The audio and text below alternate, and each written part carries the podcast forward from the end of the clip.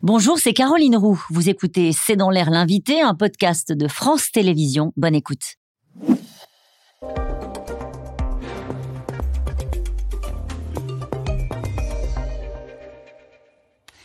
Bonsoir à toutes et à tous, bienvenue dans C'est dans l'air. Mon invité ce soir est Nicolas Legendre. Bonsoir. Bonsoir. Euh, vous êtes fils de paysan, vous êtes journaliste pour Le Monde et pour Géo et vous publiez Silence dans les champs, publié aux éditions Artaud. Le livre sort mercredi. Sept ans d'enquête, 300 témoignages dans lesquels et grâce auxquels vous mettez à jour le puissant système agro-industriel breton qui domine les paysans depuis les années 60. C'est ce que vous racontez.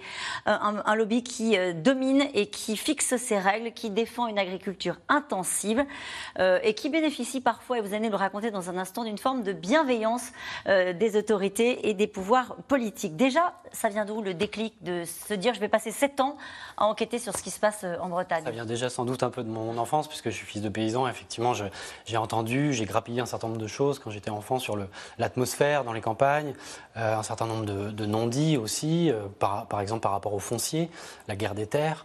Euh, et puis c'est venu ensuite quand j'ai, euh, en tant que correspondant euh, pour Le Monde en, Bretagne, où j'ai été amené à couvrir les sujets agricoles et agroalimentaires, et où là j'ai, senti chez beaucoup d'interlocuteurs un désarroi, la perte de sens aussi dans le monde paysan. Et euh, au fur et à mesure, il y avait des, comme ça des pièces d'un puzzle. Je me disais, il y a, quelque chose d'important. L'agriculture bretonne, c'est 3,3 millions d'habitants qui peut nourrir 22 millions d'habitants. C'est puissant.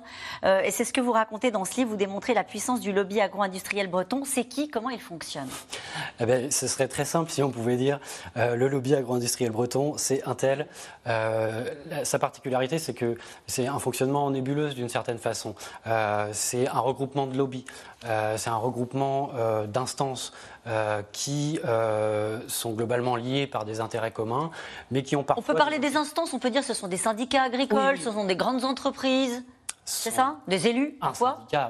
Particulièrement la FNSEA, pour ne pas le nommer. Euh, ce sont des, entreprises, effectivement, de l'agrochimie, euh, du machinisme aussi. Euh, ce sont des banques, des institutions financières. C'est la grande distribution, il ne faut pas l'oublier, elle est importante dans cette histoire. On a Leclerc et Intermarché qui sont nés en Bretagne. voilà. Et c'est, dans une certaine mesure, l'État également. Euh, vous dites aussi c'est euh, donc des grandes familles, des grands noms. Hein, euh, donc Jean-Paul Bigard, numéro 3 européen de la viande, le clan Roulier, géant planétaire des engrais, Louis le, Duf, numéro 1 mondial des cafés boulangeries. Vous expliquez au fil de l'entête que parfois certains festivals, comme les Vieilles Charrues, sont aussi des endroits où il y a une forme de lobbying. Oui, forcément, parce que ce, lobby, euh, il va, euh, ce qui va l'intéresser, c'est de toucher le plus de gens possible, de faire passer des, idées. Euh, donc, il va dans les choses qui marchent en Bretagne, c'est-à-dire les festivals, les stades de foot, par exemple, entre autres. Mais pour faire quoi? L'objectif, ce qu'on comprend très bien dans votre enquête, au fond, c'est surtout que rien ne change. Surtout qu'on ne change pas de modèle productiviste pour un modèle qui serait, par exemple, plus écolo, notamment. C'est pas forcément que rien ne change. Euh, ça peut être que les choses ne changent pas. Ça peut être aussi que les choses changent lentement. Euh, par exemple, concernant euh, l'utilisation d'engrais azotés ou de produits phyto de, synthèse, donc pesticides de synthèse. ça peut être aussi concernant les pratiques d'élevage et les modalités de l'élevage hors sol en Bretagne. Donc euh, le, but, euh, c'est euh, de peser au maximum pour que les choses évoluent peu ou n'évoluent pas. Hum. ceux qui tentent de s'opposer à l'agro-industriel local sont mis sous pression, menacés. Quelques-unes des personnes que vous avez rencontrées, vous le racontez, hein, ont pensé au suicide. Vous avez recueilli le témoignage de 48 personnes, d'hommes, des femmes, que vous appelez les kamikazes. Eux, ils ont osé et parfois ils l'ont payé. Certains, effectivement, le payent quand ils osent. Euh, et la particularité, c'est que c'est pas tout le temps, c'est pas systématique. Mais euh, certains euh, paysans, à commencer par des paysans, hein, Bien sûr. et des employés de l'agroalimentaire, des syndicalistes, quand ils ont commencé soit à faire un pas de côté, soit à s'opposer publiquement au système, eh bien, les nuages noirs se sont amoncelés au-dessus de leur tête. Ça veut dire quoi, par exemple, faire un pas de côté quand on est agriculteur? Ça veut dire, par exemple, dans l'assemblée générale de sa coopérative, dire ben non, moi je suis pas d'accord avec la stratégie ou bien j'aimerais avoir telle information euh, stratégique qui, selon moi, ne nous est pas donnée. Euh, et là, après, ben, moi j'ai des, paysans qui me disent, c'est toujours difficilement euh, prouvable, hein, on est sur des faits présumés bien souvent, qui me disent, ben, il m'est arrivé ça, ça, ça, et ça, ça, ça, ça peut être par exemple des entraves pour l'accès au foncier, à la terre, ça peut être des sabotages de véhicules, entre autres. Ça peut être aussi avoir récupéré quand on est éleveur des bêtes mais de mauvaise qualité. Ça peut être ce qui est arrivé à Michel. Il monte en 2010 une structure pour cesser de dépendre des coopératives auxquelles il reproche d'exploiter les paysans et, en court-circuitant notamment les filières traditionnelles. L'opération, écrivez-vous, a tourné euh, au chemin de croix. On nous a mis des antibiotiques dans notre lait.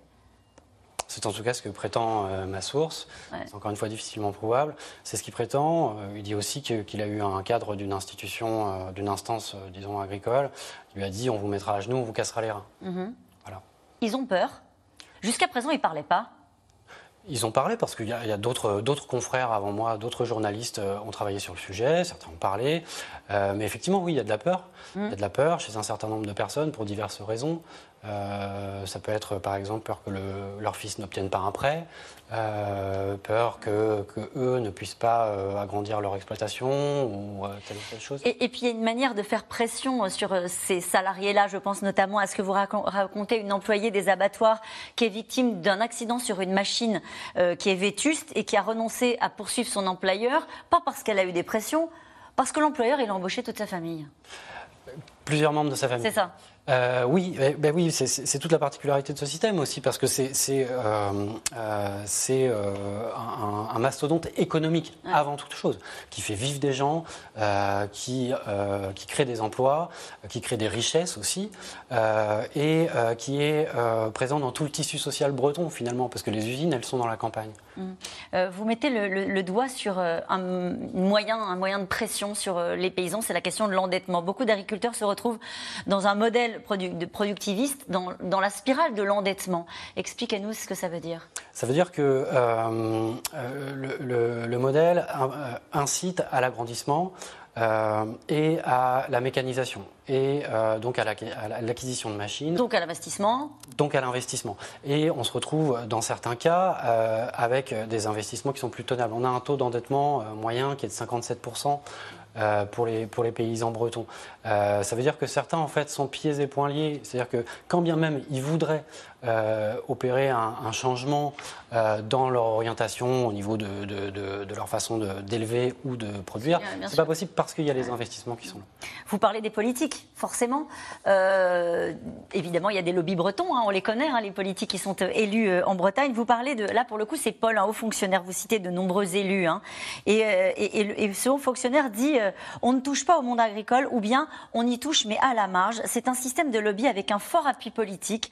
Euh, tout est tenu comme ça. Les moyens de pression sont importants et ceux qui résistent peuvent s'en prendre plein la gueule. Donc en fait, les sujets agricoles, on y va mais modérément. On y va modérément on ne peut pas dire que les, élus n'y sont pas allés, puisque c'est des, des, sujets qui sont majeurs en Bretagne, que les, que les élus prennent à bras le corps. Mais effectivement, il y a cette idée de modérément. Mmh. Euh, et peut-être que ce modérément ne colle pas avec, euh, avec euh, un certain nombre de, de changements qu'il faudrait enclencher dans un certain nombre de domaines. Mais ça veut dire que ça se traduit comment, du coup, l'espèce de.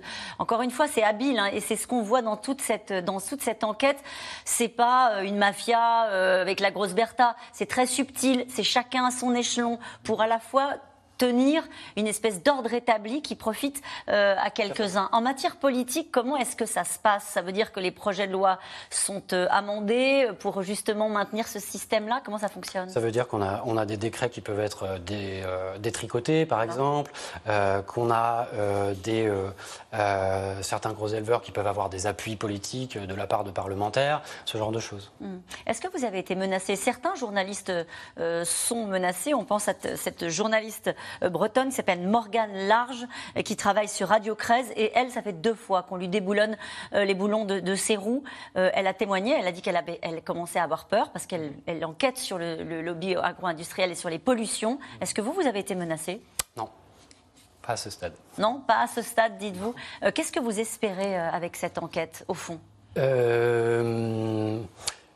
Libérer la parole d'une certaine façon face à certains mmh. sujets, parce que je pense que euh, la Bretagne et les Bretons doivent regarder en face un certain nombre de choses.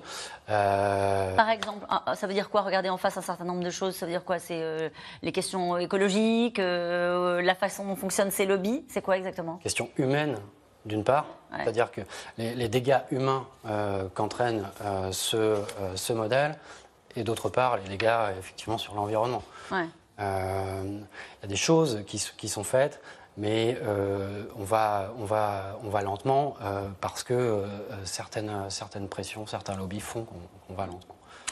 Merci beaucoup Nicolas Legendre d'avoir été mon invité. Je rappelle le titre de votre livre, Silence dans les champs. Je le disais, 7 ans d'enquête, des témoignages. C'est aux éditions Artaud. Euh, dans un instant, je retrouve, les, je retrouve les experts de C'est dans l'air. Nous allons euh, changer de sujet. Nous allons évoquer ce soir l'opération militaire au large de Taïwan avec ce titre Agression chinoise. Taïwan prête au combat C'est une question. On se retrouve dans un instant.